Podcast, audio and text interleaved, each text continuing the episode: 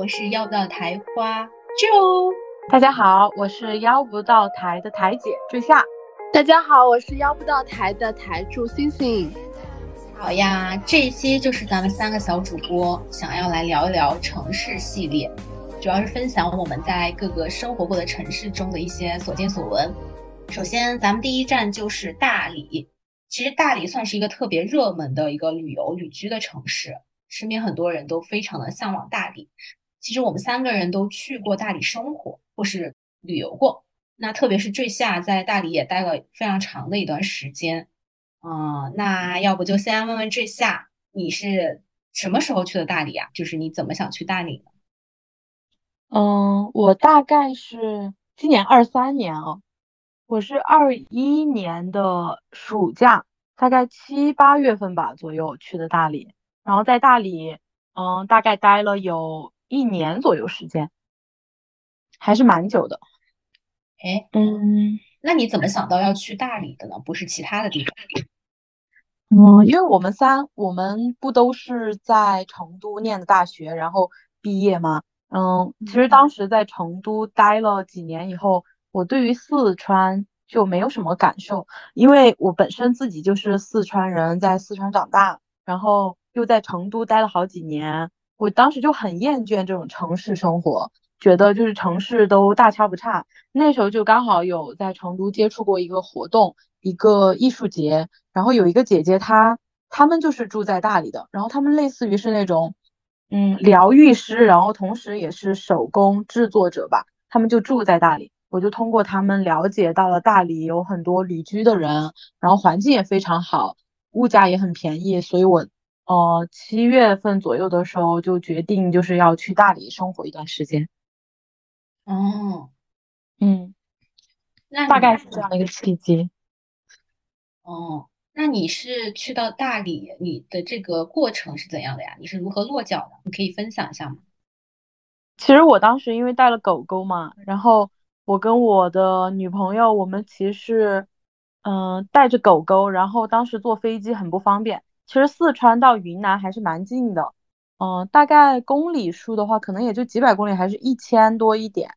嗯，我们就决定带狗狗一起坐大巴，然后去，直接就是去去往大理。然后我觉得这个经历也蛮幸运的，因为我们去的过程里面，我们那一整辆大巴车没什么人，就是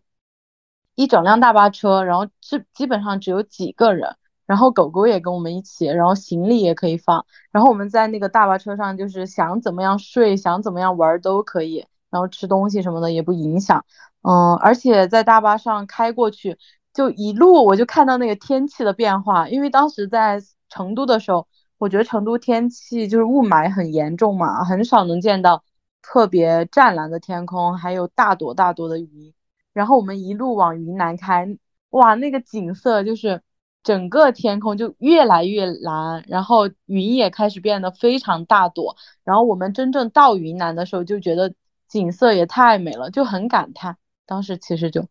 我去大理坐高铁的路上，我也是这个感觉。然后我一路都在拍照。对，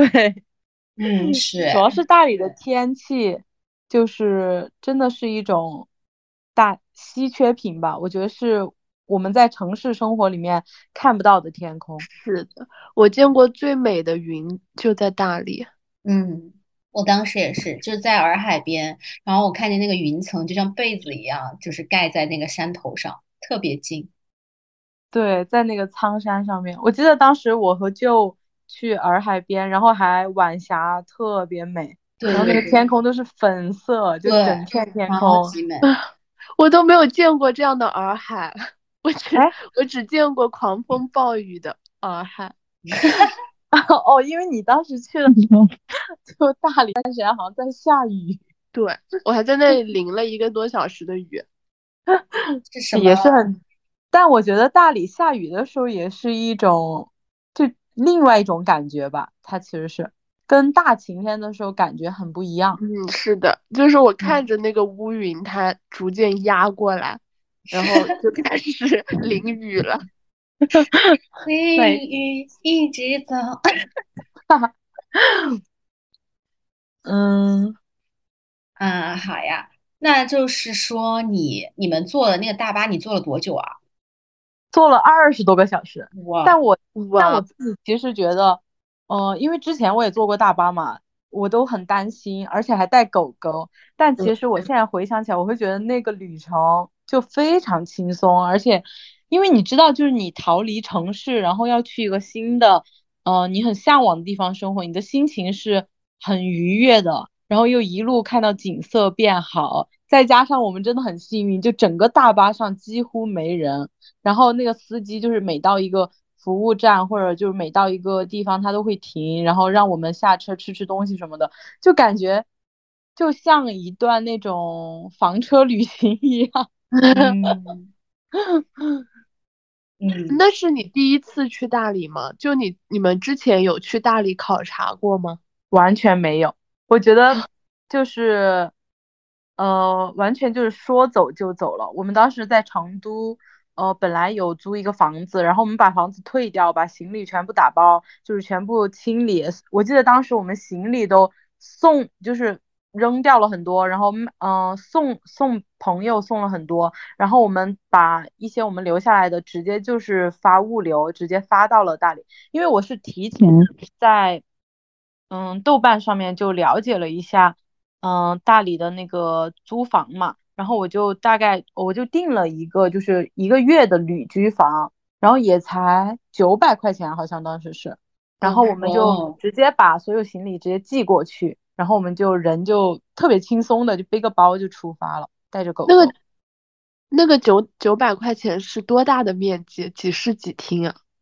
蛮大，反正我们当时，我们当时去大理的时候是疫情期间，哎，就是我记得我印象很深刻，就我们去为什么那个大巴人那么少？怪不得我想起来了，因为我们去的时候，我记得那时候我们在成都，然后成都应该，反正就是也动不动封什么的，只是我们所住的那个地方没怎么受影响。然后我们当时到了大理以后啊，我住的那个房子它是。呃，就是大理传统的白族民居，但它在古城里，然后被改成了一个民宿，有个很大的院子，然后整个那个大院子只有老板、义工和我，就和 我们，你知道吗？十几间房，然后我们是那里面住的唯一的客人，然后就我们我们两个人加两个狗狗，然后真的是太夸张了，然后那个老板还问我们说。你们这时候怎么会想到来大理啊？就是说疫情期间，然后，然后我们就说，哎呀，反正就想过来，然后就过来了。就是那个房间也蛮好的，就是因为相当于就是我们共享这一整个大空间嘛，房间大概有个三十平左右，反正采光很好，我记得。然后九百块钱一个月，然后包水电网，就什么都包，也挺划算的。呃，地理位置也很好，就在大理古城里面。我们就因为当时落脚在那里，然后我把我的行李全部都寄在那个地方嘛，因为我们想的是后面就找房，就找长住房，嗯、先落脚在一个地方，然后我们住在古城里也很方便，就可以到处逛啊，到处了解一下当地什么的。对，你说到这个，让我想到我去年差不多也是这个时候，好像来大理找你们玩嘛。对，然后我去年不是就在那个。大理的那个摆摊地摊上买了一条项链嘛，但是因为那个项链的长度不是很合适，所以那个老板要带回去改，所以我第二天的时候就去了大理古城，去呃那里去拿改好的那个项链，然后我就顺便逛了一圈，我觉得就是当时的大理古城真的好萧，真的好萧条，嗯，对，好凄凉。几乎就是店铺几乎都关着，没有几家对，全倒闭了，很难想象那是一个就是旅曾经是一个旅游热门景点。嗯，然后最近五一应该挺 挺爆满的，可能。对，但我真的那一次旅游就还蛮感触的，而且我还采访了那个呃给我。就是做项链的那个手工艺人嘛，然后我回去就是就抓紧写了一篇小作文发在我们的 平台上面。那当时当时那领导还说，你写的很好啊，就是说他还说你别回来了，你在那里多住几天吧。没想到你在外面就是旅游请假，比你在公司 写的内 容还要多。哇，当然了，那因为人在外面接触真实的生活，那个灵感肯定会不一样。对，是的。可见，就是你去一个让你心情愉悦的地方，你的创作内容也会源源源不绝的出现。对，是的。哎，其实那时候也不是说怀着愉悦的心情，而是有一种遗憾，就是那时候真的很凄凉。然后我写的那个小作文，就是还挺真诚的，因为总觉得就是这些手工艺人，就他们是，呃，比如说其他的行业，你消失了以后，呃。等到经济恢复的时候，你这些行业又能重新出现。但是像这些手工艺人，他们自己做的那些东西是只有他们自己能做的。像这些他们的产出的作品都是需要靠时间的积累的。一个手工艺人，他靠可能几十年的经验啊，他积累的经验才能创作出他的那些饰品啊、作品之类的。不是说你你消失了，你在这个行业里没了。然后等这个行业重新恢复的时候，就又会有相同水平的作品什么出现。这像这种做手工的，是不会的。所以那个时候我还挺惋惜的，我真的还蛮担心他们真的会做不下去。确实。不过不过大理确实有很多手工艺人。我觉得疫情期间那时候大理不是没多少人吗？然后，但大家都还活得也还是蛮自得其乐的，因为，因为大理的情况其实很复杂，在历史上面，它曾经是一个单独的国家，就是大理国，大理白族自治州，它其实是一个国家以前。然后，嗯嗯，对，然后那个《天龙八部》里面，哎，对对对，金庸他里面就写到的很多故事都是发生在大理国。嗯，因为在历史上，它它的确就是一个国家，它也有历史的遗留这种成分，就是包括白族人，为什么说他们很懒散，就是不问世事啊？就是为什么大理会有这种宽松氛围啊？我曾经听大理就是一个朋友聊过，因为他看很多就是关于大理的历史的书籍，他就说，因为在历史上，那些白族人就是别人打仗然后攻到大理国来了，然后他们都无所谓，他们就是。啊！我投降，我投降，好了好了，然后就就是完全不抵抗，你知道吗？和西班牙那有点像啊。对，西班牙他们他们就完全不抵抗，然后就说好了好了，进来吧，就把门打开。所以大理的没有什么比自己的生活更重要。我想到海南人也这样啊，就是我在一九年，就是大一吗？什么的时候暑假。去了一次海南嘛，当时我们下飞机，其实我们没有买凉拖、凉鞋这种，然后我们去了一家小店，然后就是买一双凉拖，他说，呃，二十五，然后我们立刻说十五，他说好的，然后就是他也不讲价，就直接呃，就是按我们的价格给我们，然后我们就心想，要不再低一点，然后。反而很讽刺的是，我们当时在去那种海鲜市场坑我们的是外地人，就是重庆人，还是我的老乡。嗯，对。哎，说到这个，是不是其实南南方没有太大的那种家国的情怀？有这个，有也有这个原因哎，就是南方的话，普遍会更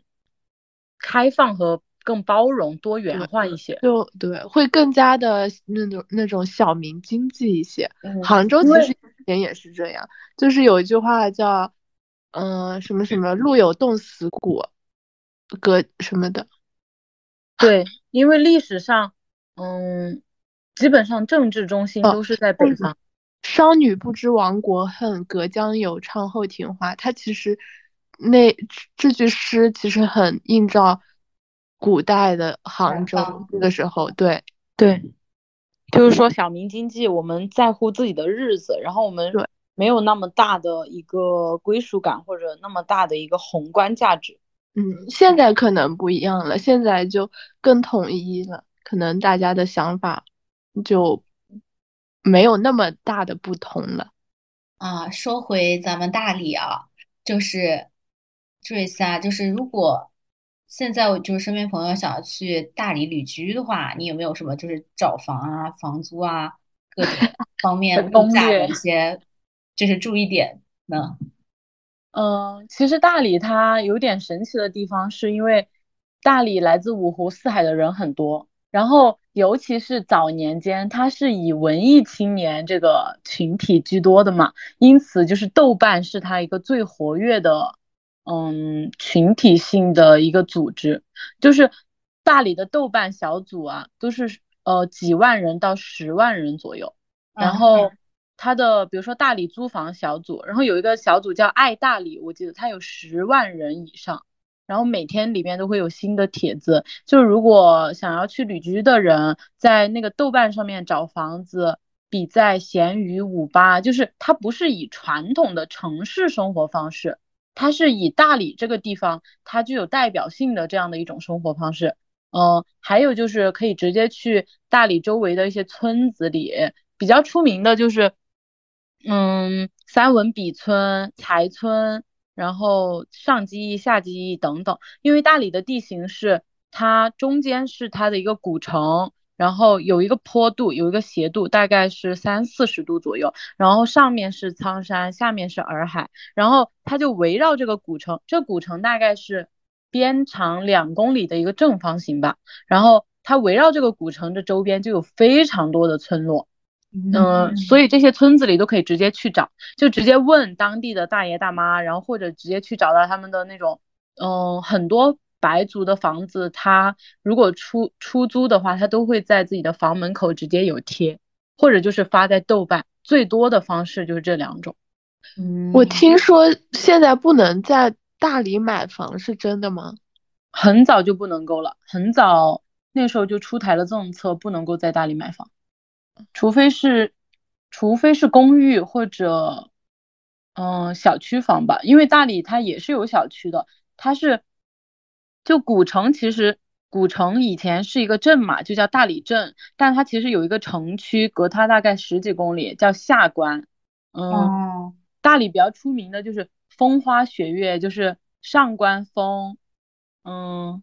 苍山雪，洱海月。然后哦，上关的花，然后下关的风，因为下关风特别大，就把人都给你吹走的那种。然后你你如果想买房的话，你就只能在下关的城区或者大理周边的某一个那种别墅小区，类似这样的地方买房。嗯，没办法进行民宅的购买，只能够租啊。那当地人和去大理旅居的人。或者外地的人会有特别大的区域的划分吗？就住的地方，说实话没有特别大，真的，因为我自己我当时不是住在三文笔村吗？你们都来过，就我租的那个小院子，然后我们那个小村落就是大理古城，就是北边挨紧挨着它的一个村落，然后我们那个村里就是 真的什么人都住的有，有外国人。有咖啡店主，有书店主，就是有外来人，然后有很多白族本地人，然后以及旅居的人，也有旅游的人，因为它里面有民宿，就是它形成了一个特别奇妙的可以共存的一个包容性环境。我觉得大理真的是有这个，嗯，魔力吧，就它很神奇的点是在这儿，而且据我所知，基本上整个大理。那一片都是这样的，不是说我们那个村是个例，因为我也有很多朋友居住在不同的村，也有住在古城里的，然后包括我自己也在古城里面生活过，所以他就是不管你是哪里来的人，哪怕你是外国人，然后也有黑人，然后也有哦白族本地人，也有来旅游的人，大家都是在那里和平共处，哎，嗯，就没有进行地域上的划分。哎，那你就是在大理生活，除了房租九百嘛？你之前说，那其他物价怎么样？你们一个月会花多少钱啊？生活这样子，我们我们最开始就是定了那个房子是九百一个月，但我们只住了一个月嘛。然后后面我们就去找了，就你们来过我家的那个小院子，那个小院子是两室两卫，然后一个一个带一个院加一个厨房，然后一千四一个月。然后我们是和朋友合住，然后就一个月只要七百块钱，然后而且它是包水电网的，所以就是纯在住宿上面，我们一个月就只用支出七百，然后别的嗯别的消费就是我们吃饭，然后或者偶尔的消费什么的，一个月可能我觉得一个人 我在大理反正听过最夸张的就是也是很真实的，就是大理有一个台湾的朋友，他是一个月只用。三百或者五百块就够，然后稍微好，呃，稍微足够的，我觉得一千块钱一个人也是足够的。然后再往上一点，就是两千块可能是一个平均的，就是加上你的，就是你的衣食住行，两千块钱是大理可能年轻人的一个平均数值。嗯嗯，大概是这样，因为大理住的话。平均价格一般也就是五百到一千，如果你想住的便宜，三百块钱的房也能找到。然后也有青旅，青旅的房子基本上包月都是，呃三百，然后还给你包早餐还是晚餐吧。然后吃吃饭的话，大理是有免费的，提供给流浪者或者就是经济上面有困难的素食餐厅，然后也有是。几块钱的，就是嗯，吃饭的地方，就是如果你想很简朴的生活在那边是完全没有问题的，而且也可以过得很好。嗯，那个素食餐厅是谁开的呀？素食餐厅在大理有好多家，嗯，我知道的最少都有三四家左右吧。有一个就是我们朋友他他和别人合伙一起开的，就他们。是佛教徒，然后他们就是呃吃素嘛，然后他们，然后他们每个月每个周也都会办活动，就是会去帮助没有办法吃饭的人。嗯，然后素食餐厅的价格一般就几块到十来块的样子。然后还另外一个素食餐厅是，我觉得应该是一个有钱人开的，因为他那个素食餐厅就是全免费，就是他提供。我不知道有没有早餐，就是午餐和晚餐都是免费的，只要你按点去，然后只要你吃饱不浪费都是可以的。还有一个素食餐厅是五块钱一个人随便吃，哇！但我去吃过五块钱的那个，真的不好吃，因为因为它就是用水炒菜，就没有油，然后我吃的挺难受的。幸好有一块腐乳，不然我都吃不下了。而且 他们那因为你本身就喜欢吃肉嘛。嗯，但我发现我去大理以后开始变得不爱吃肉，诶，我这两年有个非常明显的变化，可能因为是生活很富足，所以在吃的上面就比较容易得到满足。对，有可能，因为我现在老吃肉，觉得有点腥味，然后吃素菜感觉身体会更舒服。哦，就是基本上素食餐厅都有一个共同特点，就是如果你是自带碗筷的话，好像会更便宜。因为它鼓励大家就是低碳生活，然后可循环使用。我觉得在这些地方也是大理就是很特殊，然后很包容的一个点。哎，那你在大理居住的时候，你觉得安全指数怎么样啊？哎，说实话，就是最开始我们决定去大理的时候，就是我女朋友嘛，非常担心，因为她她她没有接触过，就是。除汉族以外的少数民族，然后她听到那边是白族的区域，她就觉得说很吓人，但是其实根本就不是。就我自己接触下来，感觉白族他们有一个很大的特点，就是非常的平和，非常宽容，然后再加上大理，它是一个五湖四海的人都有的地方，然后它一定就是不管你在哪个地方生活，一定都会有。哦，不怀好意的人，或者就是发生危险的事情，比如说，我们就曾经有一天晚上深夜目睹一个，呃，一个男的他喝醉了酒，然后飙摩托车，因为大理它是可以允许摩，它是不禁摩的，大部分的城市都是禁摩的，然后大理它算不上城市嘛，所以他就不禁摩，嗯，然后他就喝醉了在路上飙摩托车，然后我们就眼睁睁看着他就擦从我们身边。咻一下擦过去，然后撞到路边停的一个宝马上面，然后当场车毁人亡，当场，然后半夜，然后我们马上就是呃跟路人一起就是打幺幺零打幺二零，然后我当时都不敢看那个人，因为他就整个人他就整个人从他的摩托车上飞出去，飞了很远，然后整个人摔在地上，我都不敢过去，然后我就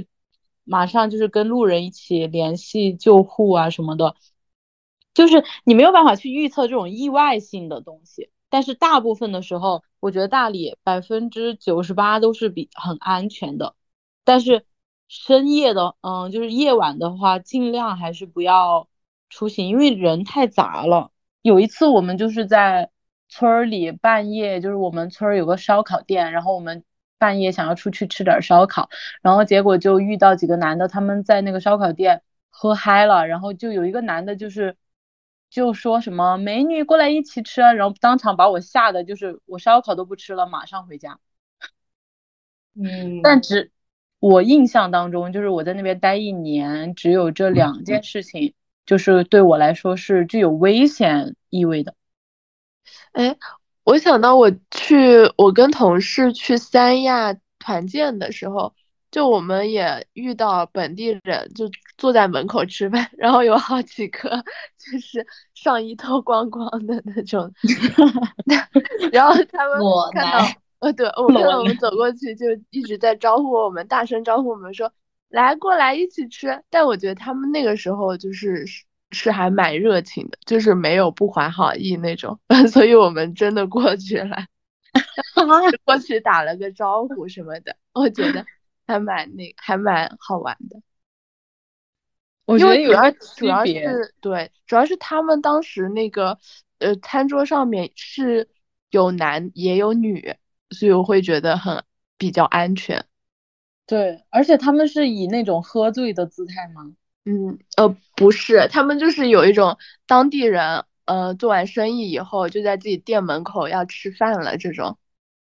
哦。然后挺多人在那儿，就整个桌子上摆满了菜。那我觉得就是热情的姿态，这个没什么。但我当时经历的是，嗯，主要当时晚已经很晚了，大概十一二点左右。然后我们又是两个女生，然后他们那个烧烤店是门口摆了一桌，他们那一桌只有男的。然后，而且我当时明眼一眼就看出来，就他们醉醺醺的，因为我当时是准备就是走从他们身边走过去，走进店里，但我还没有走过去的时候，他就已经开始就用醉醺醺的姿态，我觉得就冒犯到了我，然后我当下就觉得很惊恐，然后马上就回家了。哦，但是但是当时他同桌的就是男性朋友还还给我道歉了，就说不好意思，他喝醉了什么什么的。嗯嗯，哎，那这下你在大理，嗯，有遇到过一些就是很奇葩或者很有趣的人吗？太多了。哎，就是你，你是怎么找到不同的圈子？你是怎么融入进去？然后你是怎么去，嗯，和不同的人交流当时？对，嗯，因为我感觉你好像在大理认识了挺多挺有意思的人的。我觉得大理在大理就是这完全不是一个难题，因为这个地方的那种氛围真的是太宽松、太包容了。就是但凡你去你在大理，然后你去参加一个活动，或者你就是去一个店里面坐一会儿，或者你就是去吃个饭，然后可能有人跟你坐的比较近，就是然后你都可以认识到新的朋友，因为每个人都怀抱着友好的姿态和这种。就是很开放的心态去交友，我觉得这个是我真的在别的地方从来没有体验到过的一种一种人际关系上的宽松氛围。因为当时我们，比如说我们的朋友就是呃有各种各样认识的啊，比如就比如说我们找房子，然后通过找房子认识了，就住在住在同一个地方，然后认识了。还有我们去参加集市，然后摆摊。嗯，然后认识了，还有就是我们我们买了对方的东西，然后我们就变成朋友了，聊天，或者就是我们在洱海散步，然后就有人过来跟我们一起聊天，然后就变成朋友了。还有还有一点就是在大理，因为朋友也会给你介绍他的朋友 对，真的就在那里，我们也常常会有朋友就是带新的朋友到我们家来吃饭，或者就是我们又去跟新的朋友一起玩这样子。嗯，就就是很难想象，就是在国内 能够有一个交友氛围如此宽松的地方。哎，那你遇见的就是那种自由职业者者多吗？遇见了自由职业者多吗？很多，大部分都是，我觉得大理有就是靠各种各样的想法或者手艺吃饭的人，比如说做串串，对，比如说，嗯，比如我听到最夸张的一个就是有一个摆鱿鱼、摆铁板鱿鱼的一个摊儿，然后他一天可以卖一万。哇，我当下就觉得好夸张，但是是真的。然后另外有一个大叔，他推着他的自行车卖那种就是小烧烤，就是我们好像还经过过。哦对，然后他一天可以卖两千，然后还有就是手工艺人，嗯，就好多哦，有然后各种做手工的，做编织的精工，然后木雕，然后还有就是。呃，嗯，做歌手的，做酒吧歌手，然后卖唱的，街头艺人。我记得业余路就大理的一条路，哦，洋人街那里有一个路口，然后那个路口每次都有一个有一个男的，他在那里吹吹那个手风，哎，吹那个叫什么？就是可以边吹然后边弹的那个叫啥？萨克斯啊，不是手风琴，我忘记了，就有点像钢琴的那个。啊，口风琴，但好像不是手风琴吧？就手风琴，反正各种各样的，就是你可以见到各种各样的人，然后用各种各样的方式在生活，还有专门靠打牌为生的人也有。打牌牌，打麻将，就是大，就大理有的人他们就是靠打麻将为生的。哦。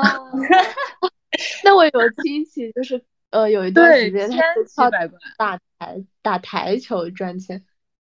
哦，还有对，大理有一个台球，是街头台球，然后他之前每个月会举办比赛，然后还有奖金呢，第一名有两千块，好像。哦。就街头台球哎。那我们我去的时候，就不是还遇到那个攀攀岩比赛？对。遇到了一个攀岩的，那个也是每周都会有，因为在床单厂嘛。然后他们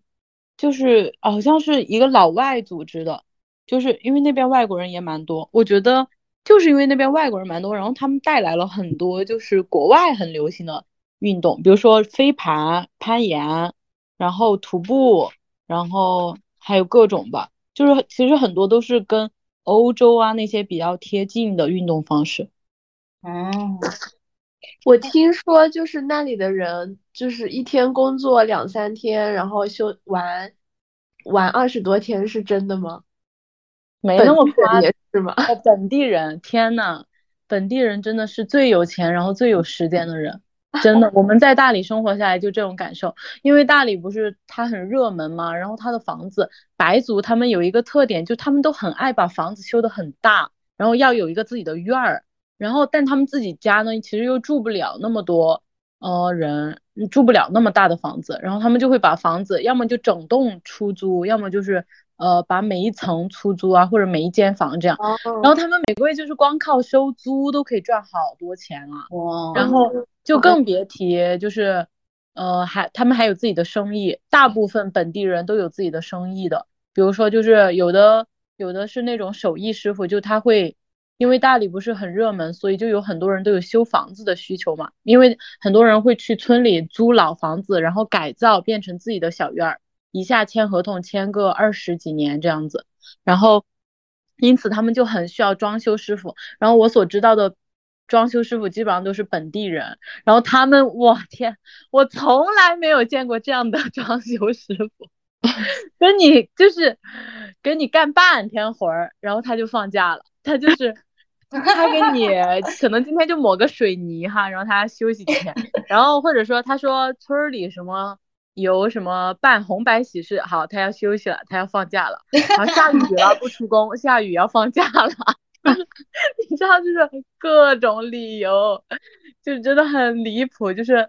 他们都戏称就是说大理的这种装修师傅啊什么的，就真的是你你只能请着他来给你，就是一点儿一点儿的干活，然后根本就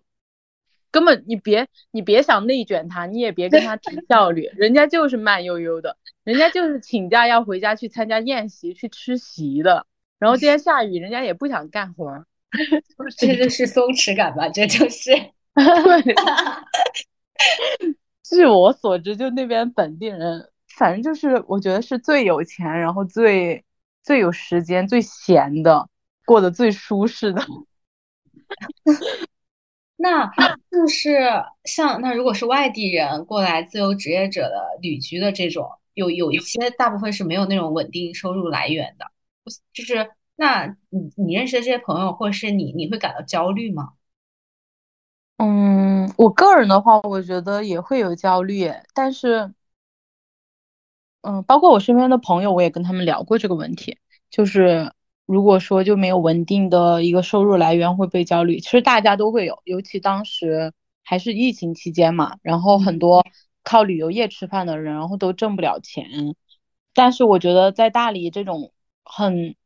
舒适的一个环境下，然后大家都再加上他的生活成本很低。我我是真的有被那边的物价就是震惊到，是因为我去那边买水果，我从来就没有买过就是超过三块钱的水果，因为它基本上所有的水果都是十块三斤、十块五斤这样卖的，就是很贵的水果，然后在那边都是这样卖。然后衣服的话，它每个月会有那个，它每周都会有大赶集，然后大赶集的时候会有很多二手衣服以及。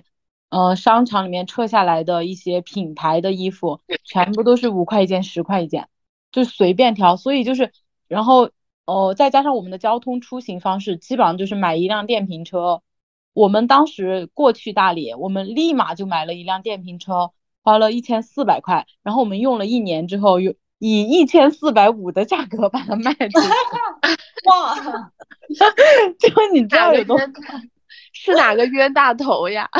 不是，就是在大理这个很正常，因为大理所有的人都开电瓶车出行，就没有人就没有人爱开车。然后，而且就古城和村庄苍山到洱海之间也就几公里的距离，我们根本就用不上车，就是电瓶车的需求很大，所以所以我们就是出行方面，然后我们也不需要花钱，我们只用就是买买买点东西，然后主要的钱都是花在吃东西上，感觉。所以那个焦虑感，就我觉得就还好，没有在城市里面生活那么紧张和压力那么大。因为城市里你没有办法去过这种低成本的生活的，就光是一个房租、水电，然后就已经蛮大了，然后再加上你还要吃好的、出去玩儿，还要买买东西，哇，我觉得在城市里真的就是压力蛮大的。嗯，确实。那你觉得就是什么样的人适合去旅居大理啊？我觉得什么样的人都是。那你从就是你从我们认识的人里面选一个你觉得最适合这个阶段去大理的，就是现在吗？嗯，现在的话，我觉得我会，我应该就是选我们三儿吧。因为我们仨不就是想当数字游民，然后又不想内卷，也不想生活在城市，这样的人，我觉得是最合适去大理的。嗯，因为因为大理数字游民也非常多，在嗯还有一段历史，就是它其实是七十年代那个时候西方掀起嬉皮运动，然后就是大理是当时的嬉皮们一个。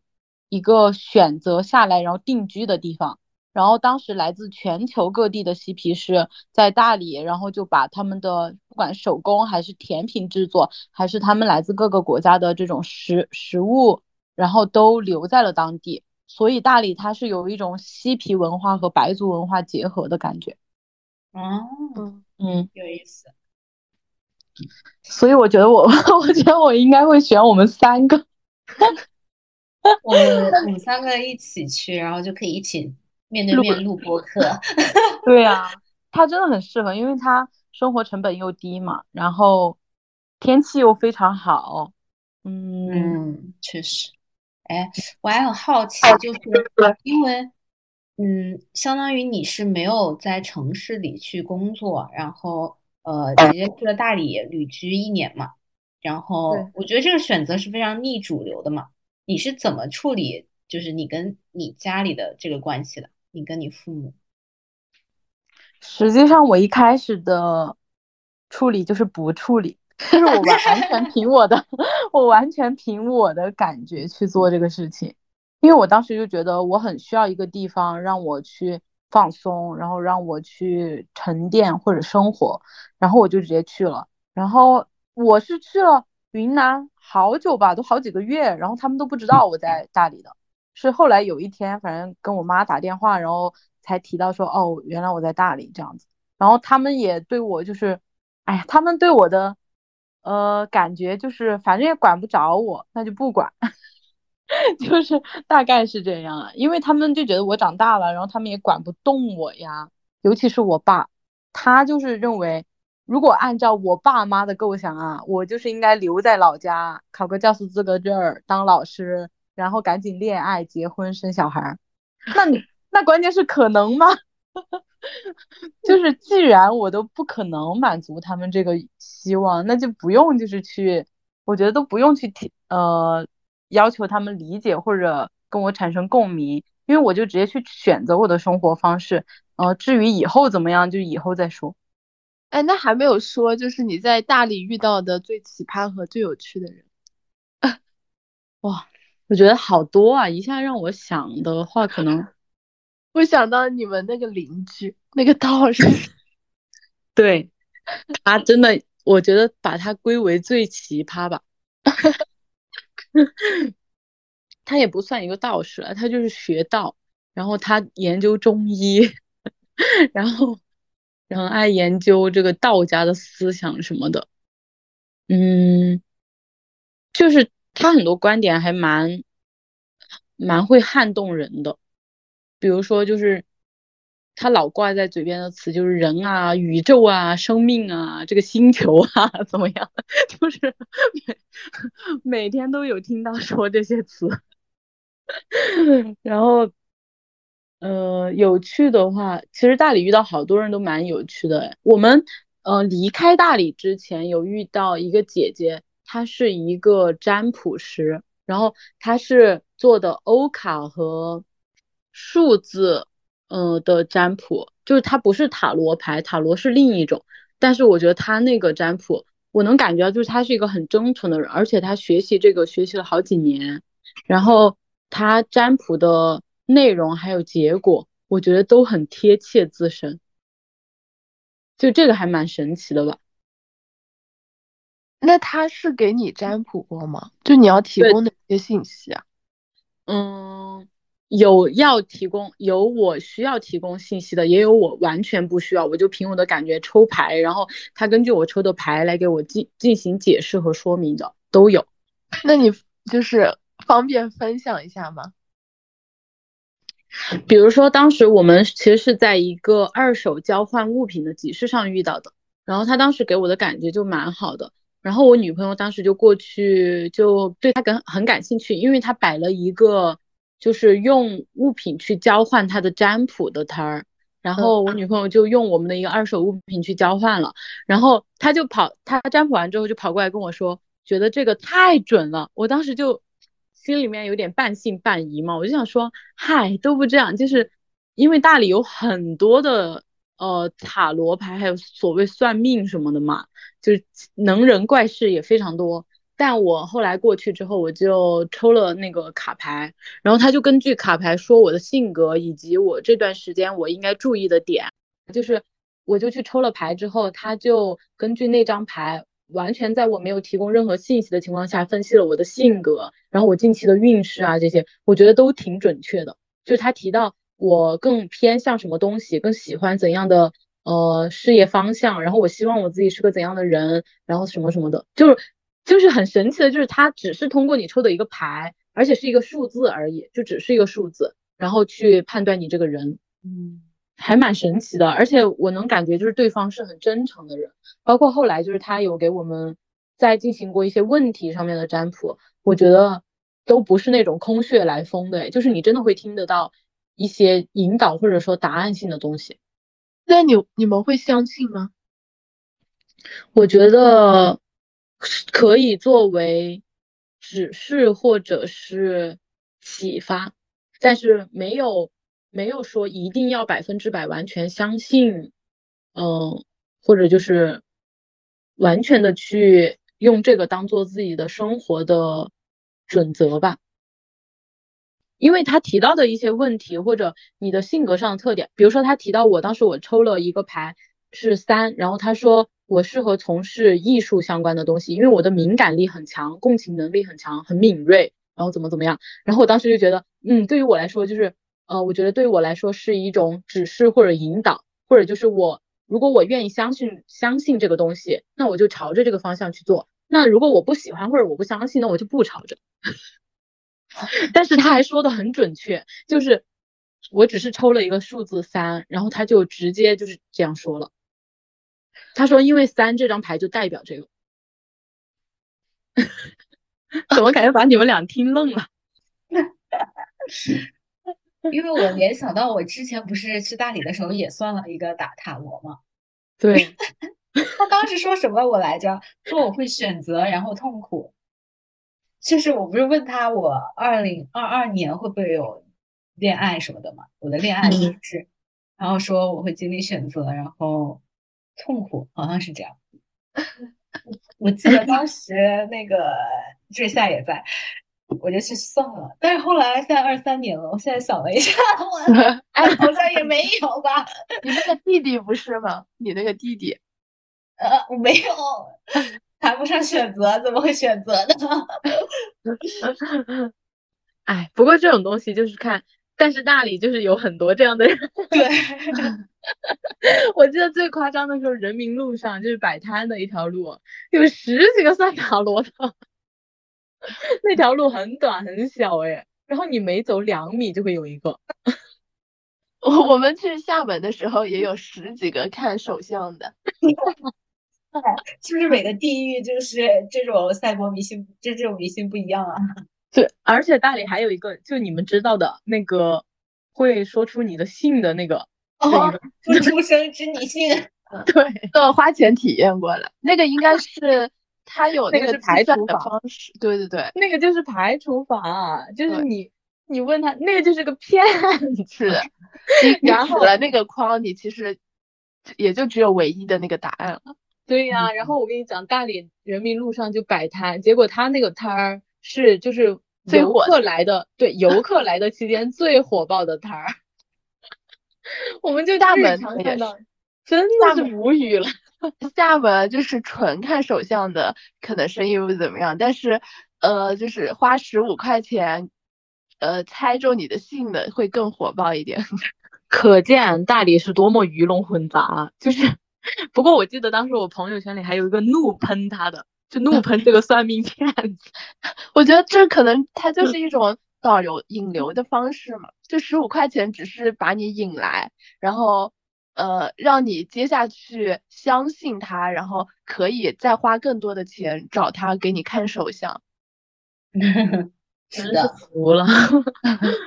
如果从商业的模式上解释的话，确实哎。那这位夏，咱还是就是说，你为什么又选择离开大理呢？大理呢？嗯，我觉得大理是一个适合旅居，但是它并不适合就常住的地方。嗯，因为它的气候上啊，它就是每年的五月到十月份是它气候最舒服的时候，因为那个阶段不是全国都比较热嘛，但是云南就是很凉爽，然后再加上它自然环境和这个。社会文化很很宽松，很包容，所以待的就很舒服。但是只要过了十月份，大理的温度，因为它的海拔高嘛，它的海拔大概有两千两千多米吧。然后它一一过十月份，温度就开始下降。然后我又是一个那种受不了冷的人，所以在这个气候，然后温度上，我就是很不愿意，就是一直待在大理。再加上就是我觉得我在大理待了一年也够了。其实当时我对自己的误判啊，我真的是对自己的误判。我觉得我自己就是说啊，我经历了这一年的沉淀了，我现在可以说嗯，我去试试看，就是我能不能适应城市的生活，因为我就觉得说，如果想要回到城市的话，就要有一颗强有力的心脏，然后可以去适应，就是嗯城市的生活。但是我现在我觉得我自己好像还是不太喜欢城市生活，就真的是一种喜好上的偏向。对，嗯，所以相当于我离开大理是我的一个试对的过程吧。就我在想，我离开这个地方。嗯，对不对？或者说，就是我离开这个地方，给我一些新的经历，然后让我去呃尝试再对再城再回到城市去生活，我能不能行？然后我呃为什么就是，其实我觉得那个地方是你离开了以后，你才会知道对他的感情是怎么样的。因为我在离开大理以后，我常常想念他。那你不想念西双版纳吗？版纳我真的还好，因为我离开大理之后就是去了版纳嘛。然后在版纳待了一个月，哦，真的还好吧？我觉得版纳就是因为它太商业了，真的是，嗯，我说实话，我觉得我可能不会再去版纳，它太商业了，因为它商业到那种它的那个夜市啊，就是全部都是义乌批发小商品，全部，然后，然后它所有的东西都是针对游客的，就是它不像大理一样，就是针对旅居或者说针对常住的人有一个。很完善或者很包容的环境，它没有这个，它就是赚快钱。因为版纳每年就是冬天是它热门，然后赚快钱的时候。当时我们去的时候，酒店就已经开始涨价了，然后我们好不容易就是才订到一个便宜的，然后等到我们走的前一天，那个酒店直接涨价就涨疯了，就成倍的涨，就是好几倍。然后我我就觉得很受不了，我不想再待在那个地方。哎，你说到这个，就是我想到我去大理的时候。回来以后就是一个感触，就是大理的那个摆摊的卖的那些饰品啊什么的，呃，就我一开始我不是买了一个项链嘛，其实我在买它之前，我没有想过就是他的那，就是他摆着的那些饰品啊之类的，是真的他自己淘来的，对，就。自己手工做的，而且他的那些东西是真的，他从各个地方从外地去淘来的。我是第二天，呃，就是去找了他们以后，我才知道，就因为他们当天下午他们还要开车去外地去找一些其他的那些东西，我我才知道他们是就是摆摊的那些东西是真的有它的价值的。因为我在杭州的时候，我也有过在集市里买那种东西，我每次就是花比较。高的价格买回来以后，然后 去淘宝上一搜，搜到了就是价格比 便宜的十分之一，就价格是它十分之一的一样的那个东西。Oh my god！所以说大理就是，而且大理这样的手工创作者很多哎，因为他们有很多的东西都是从国外，甚至就是从国外或者很远的地方淘来的，不断的旅居的人，然后他在不同的地方淘来的，然后再经过自己的手工加工啊，然后再。拿出来卖，所以我当时去西双版纳，就是我看到的全部都是批发来的商品，那我就是买它干嘛呀？我也不想消费。哎，而且我去拿那个项链的时候，就是那里的就店主还给我泡了一杯手冲咖啡。对呀，因为云南盛产咖啡和茶叶。嗯，就是，哦，对，说到这个也是，大理真的，我我是真的有在大理吃到，就是。嗯，好吃的异国菜，就各种各样的菜，比如说新疆菜、泰国菜，然后嗯，美国的甜点，就是因为它来自各种不同地方的人太多了，然后它的食物也非常的多样，嗯然后保留下来的也很好。还有就是它的那个咖啡啊，我也真的喝到两家就特别好喝的。要不后面我们就那个旅居大理去吧，当数字游民。那我们还要先去国外的这些数字游民基地，先去环游一圈。我我是觉得说，如果我出国了的话，我回国我应该就会回大理，就那里有点像我的故乡一样。故乡是很高的评价哎。对，就是我自己的本身的老家那个故乡，其实我都觉得不像我的故乡，但是我对大理反而有这样的感觉，就是我会更觉得，如果我要回家的话，我会选择回大理，而且。我在大理基本上认识的很多朋友都是同样的一个感受，就是他们都会觉得说以后会回大理，或者以后出国了也好，或者去哪里了也好，有机会的时候都会回大理。哎，那你们就是当时来大理的那个感受怎么样？就是因为你们不都来过大理，然后嗯也都在大理住了好几天。对，我最开始的就是漂亮吧，就是我第一次见到离我那么近的云，那么漂亮的云。然后后来我不是和你们去去了一个集市之类的嘛，我在我在那里就看到了好多穿着各异的人，我我第一次就这辈子第一次见到这么多就是穿的这么有态度的呃人群。呃，嗯所以我他们都好阳光哦，是是非的，而且常自信。对，而且他真的好不一样，就是比如说有那个就是不露脸的，就完全用纱把自己全身都蒙住的，但不是他不是因为那个宗教信仰，而是因为他的审美是是那种透明的纱就把自己蒙住的那种，然后还有就在脸上画各种东西的，然后就他们就把自己的审美就完完全全的展现在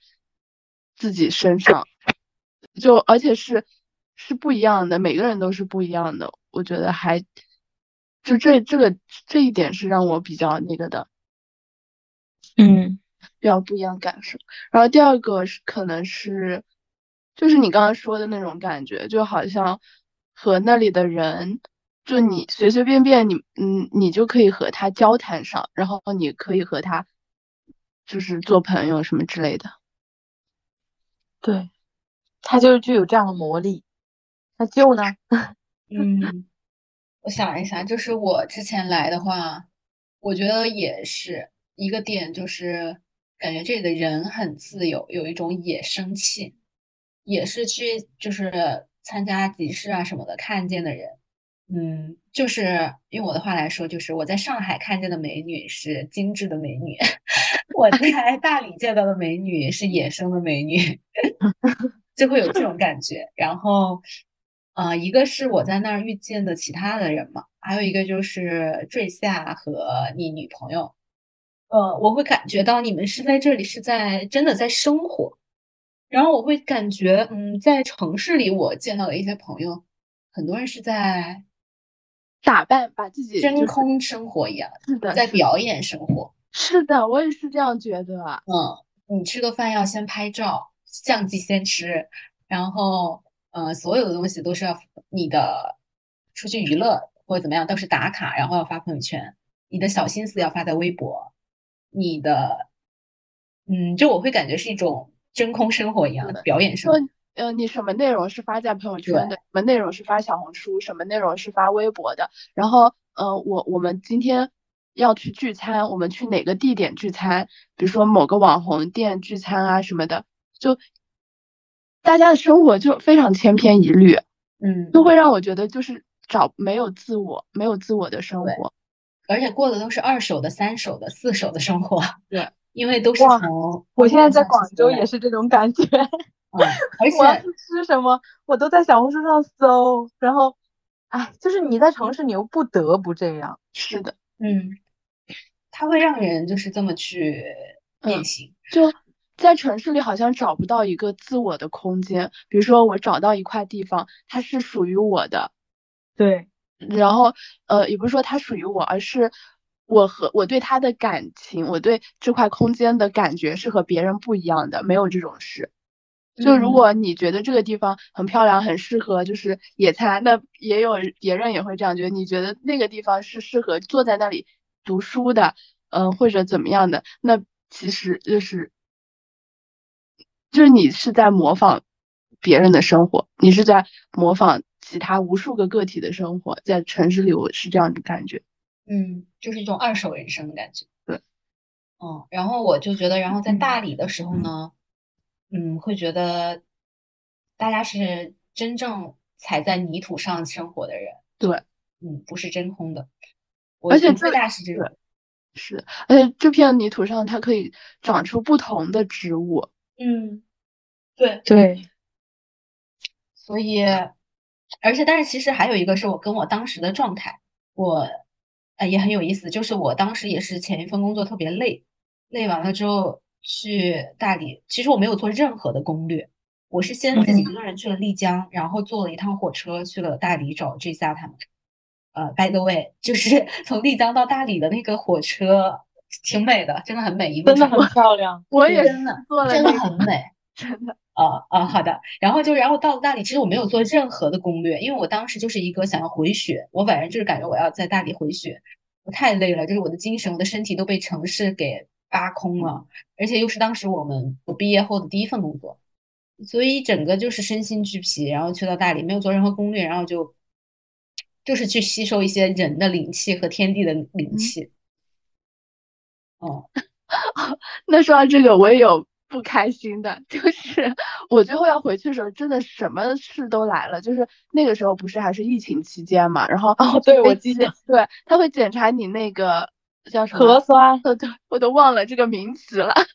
他会检查你的核酸，然后我就慢悠悠的，我想说，我下午的飞机嘛，那我上午去做个核酸就好了了。然后结果我上午去做了以后，他跟我说，他可能要十几个小时以后结果才出来，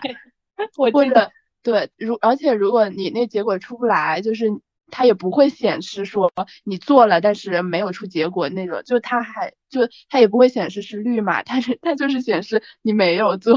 然后我那个时候就心里就已经很着急了，就打了各种航空公司的电话啊，然后打也打了机场的电话，都跟我说是要核酸检测检测，但我还是破罐子破摔去了嘛，这是一件糟糕的事。第二件事，我们当天不是包了车嘛，去包了去机场的车，结果那个司机他就特别慢，特就是迟到了很久，然后我当时已经心烦意乱了，然后我就打电话过去，就质问他说为什么还没有来，然后什么之类的，然后那个司机就含含糊糊就过去了，然后结果那最后那个司机来了以后，就是那个司机来了以后就换了一个司机，就是之前和我打电话的司机没有来，然后是另一个司机来接我。那个司机跟我说是之前原本要接我的那个司机不敢来接我，他觉得我太凶了，就他怕了。然后我就上了他的车，结果一上车发现，哎，怎么有这么多人坐这儿呀？我一直以为是那个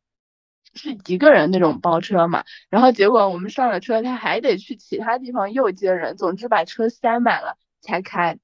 然后结果我不是买的丽江的机票，我要从丽江飞走嘛。然后，但是他其实是要把那些客人送到其他的地方，就是他他当时是开了去其他地方的高速，然后他又不愿意中途下那个高速，把我就是送到丽江那个机场的门口，所以他就想把我在那个呃。高速路的那个什么路口之类的，把我放下来，让我重新再打车回那个丽江机场，就是那打车还要花费我就是可能五六十块钱这样，嗯，然后，而而且这件事我是在最后他要。就是最后我快到的时候，他才告诉我，就最后我们快到了，他才跟我说，你现在你现在打个车吧，就是我现在去那个丽江机场不方便，我把你放在前面的路口，你定位在那里，你打一个车去那个丽江的机场。然后我看了打车软件，结果也结果要五十多块钱，就和我那个包车就是差，然后我就很生气嘛，然后结果下车的时候，我就不愿意付他那个。全部的钱，因为我觉得他没有整个旅的整个过程，他都没有履行他那个契约。我觉得我不能付百分之百，就付他百分之百的钱。然后他还和我推脱说，这个他管不了，我要和原来的那个司机那个沟通。然后我就当着我，我就让他当着我的面去拨打原来司机的那个电话，我就当着他的面问那个原来的那个司机说，呃，你这个钱就是。这个钱是我付给你，还是付给就是现在载我的那个司机？然后那个原来的司机他又推脱，推脱给了现在的司机，所以我又和现在的司机又争执了一番，然后我就只付了他就是可能百分之七十这样的钱，然后我就后来还自己打车去了丽江机场，然后我到了丽江机场以后，原来的那个司机他突然发了一长段的那个短信给我，就是诅咒我说你你怎么可以这样？然后我说。我说是谁违背了契约啊？然后我当时就想，就是既怀着，呃，愤怒，但是但可能因为我那时候基本上已经到了，就已经心平气和了，我就又给他发了一长段的小作文。我说做生意就是最重要的是要讲诚信，像你们这样违背契约，呃，什么之类的，所以我只付你们百分之多少的钱是合理的。然后什么什么什么，我就可见，就是说大理它的弊端也是有的，就是太懒散，然后太，我觉得你刚讲的这两个，就是你离开的时候的事情，都跟他这个懒散有关。是的，是的。然后他没有呃特别，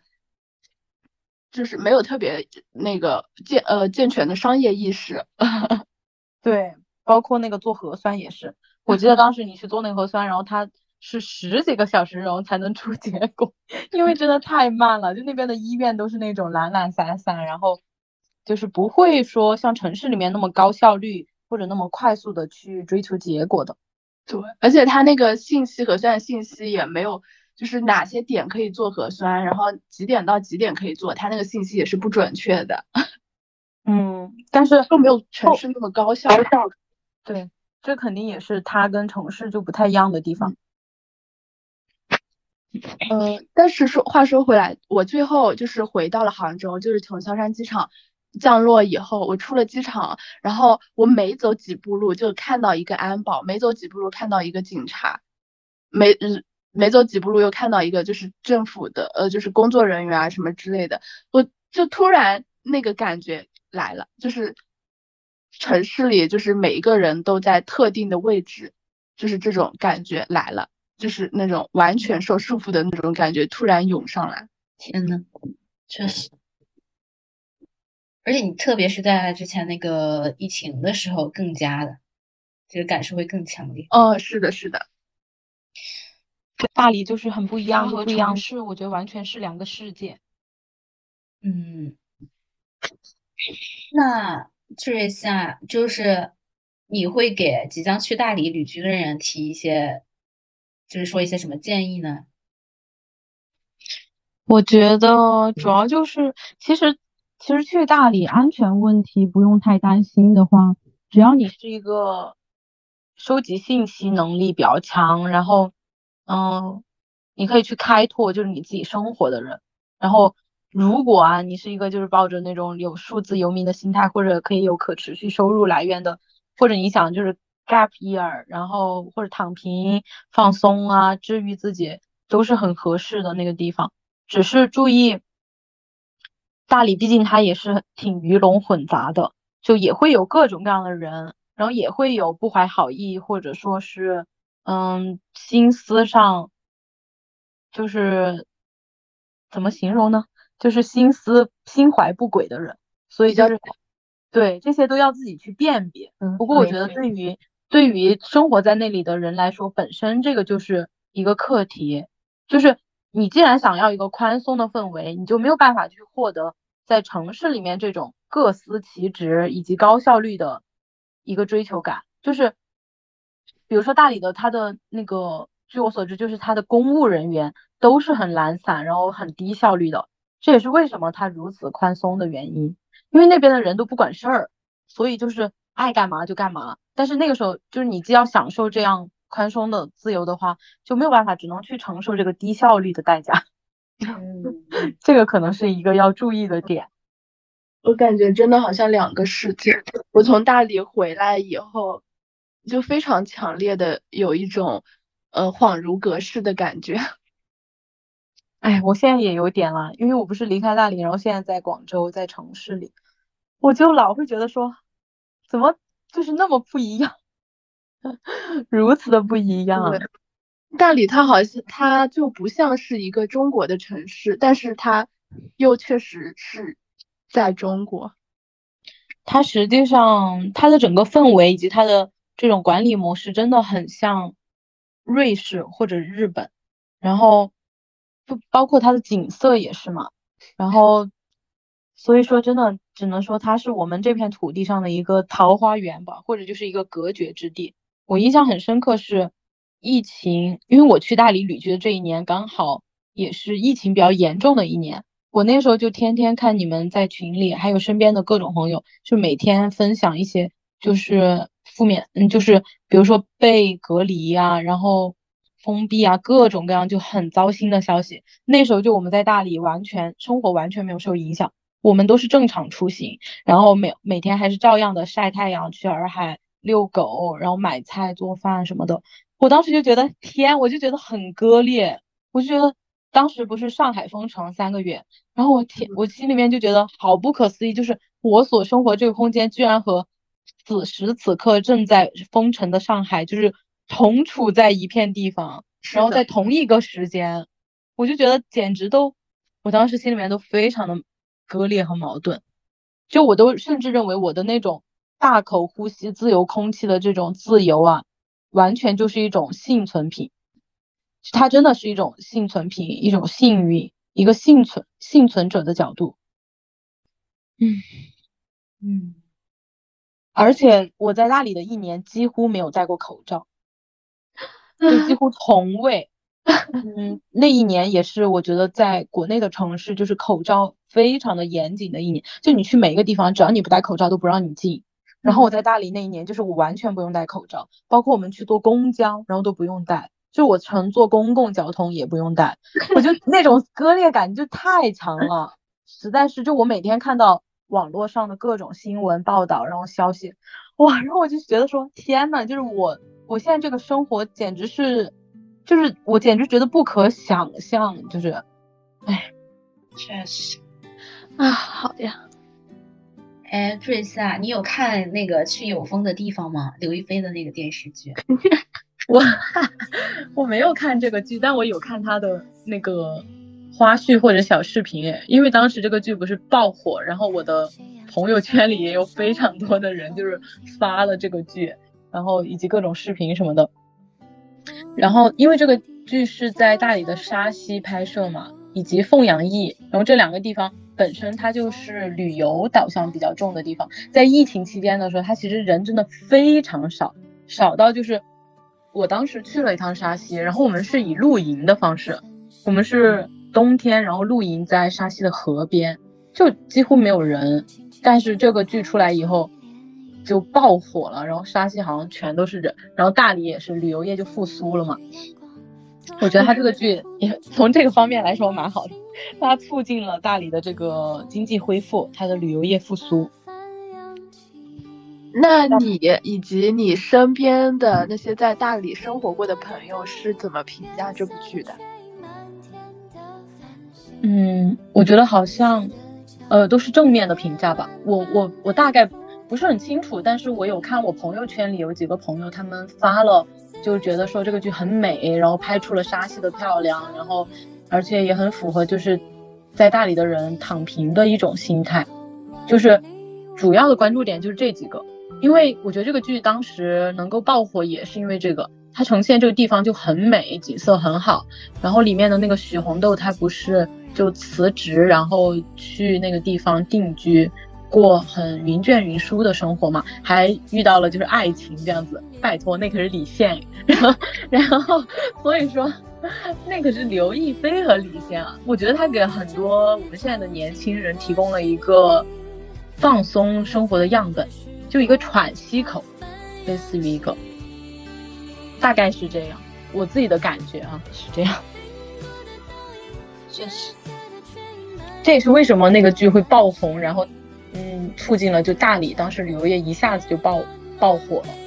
嗯，我觉得也是因为大家的心里就是真的是太需要去抒发，然后去接触自然，去让自己不要那么卷，不要那么焦虑，这都是。就现在年轻人很关注的话题。嗯，好的。那你们还有什么问题吗？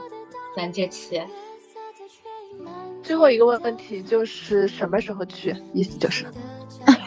什么时候去？什么时候去？先说一下，不是要去清迈吗？啊，我也好想去清迈啊！姐子们相聚清迈吧。清迈，哎，我觉得清迈其实比大理更适合那个旅居或者定居，因为大理的冬天真的很冷，哎，我不喜欢冬天。然后清迈它又就是很多人形容就是大理就是国内版的清迈 啊，很多人都这样形容的。啊，那么戛然而止吧。戛然而止，拜拜，拜拜拜拜拜拜拜拜拜拜拜。希望有朝一日可以大理相见。大理见。